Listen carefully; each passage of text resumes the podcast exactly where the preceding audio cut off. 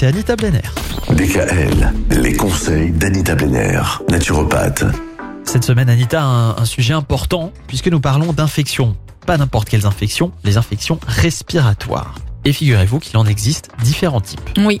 Alors les infections respiratoires euh, des voies supérieures, on appelle ça les IRS, touchent le nez, les sinus, le pharynx et le larynx. Après, vous avez des infections des voies respiratoires inférieures, les IRI, qui touchent la trachée, les voies aériennes et les poumons.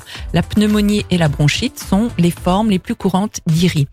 Alors la rhinopharyngite, couramment appelée le rhume, hein, on va appeler un chat un chat, est une infection virale sans gravité de la muqueuse, tapissant justement l'intérieur du nez et le pharynx. C'est l'infection la plus répandue surtout chez l'enfant et elle se traduit par une fièvre modérée, des douleurs au niveau de la gorge, une obstruction nasale avec des sécrétions claires au début qui deviennent épaisses et jaunâtres par la suite. Donc les muqueuses du nez et de la gorge sont vraiment congestionnées. Alors de nombreux virus, près de 2000, peuvent être à l'origine de l'infection. Ah oui, quand même. Oui, bon, je ne vais pas vous les énumérer tous, mais la rhinopharyngite guérit spontanément en une dizaine de jours. Cependant, l'association virus-bactérie est fréquente et des complications bactériennes peuvent survenir cause d'otite et de sinusite nécessitant alors la prescription souvent d'antibiotiques. Mm. Et pour ce qui est des angines, ben, une angine est une inflammation des amygdales d'origine virale majoritairement ou elle peut être également bactérienne. Donc on parle souvent d'angine rouge ou blanche en fonction de l'aspect des amygdales. Donc la maladie est le plus souvent bénigne et se traduit par de la fièvre et un mal de gorge entraînant des difficultés pour avaler. D'autres symptômes comme un rhume ou une toux peuvent être associés. Et en France, 9 millions d'angines sont diagnostiquées chaque année.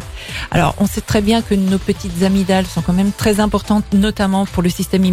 Donc il faudrait pas les enlever trop trop rapidement. Oui, parce nos- que j'allais dire, on, a tendance à leur enlever les amygdales quand il y a des angines à répétition. Oui, oui, c'est un peu dommage. C'est vraiment euh, des organes qui ont un rôle de défense dans l'organisme contre les infections. Donc c'est vrai qu'elles servent de barrière et puis après, bon, les virus et bactéries Mm. ont tendance à descendre un petit peu Bah, plus bas. Quoi. Moi d'ailleurs, à un moment, elle me disait toujours qu'une angine mal soignée tombe sur les reins. Alors ça peut tomber sur pas mal de choses, sur pas mal d'autres organes, le cœur, le cerveau, les reins.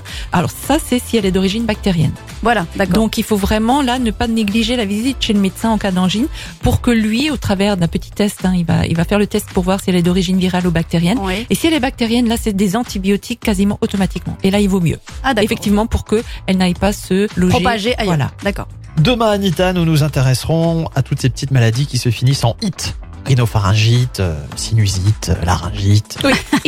enfin, toutes celles-là. Tous les hits. À demain Retrouvez l'ensemble des conseils de DKL sur notre site internet et l'ensemble des plateformes de podcast.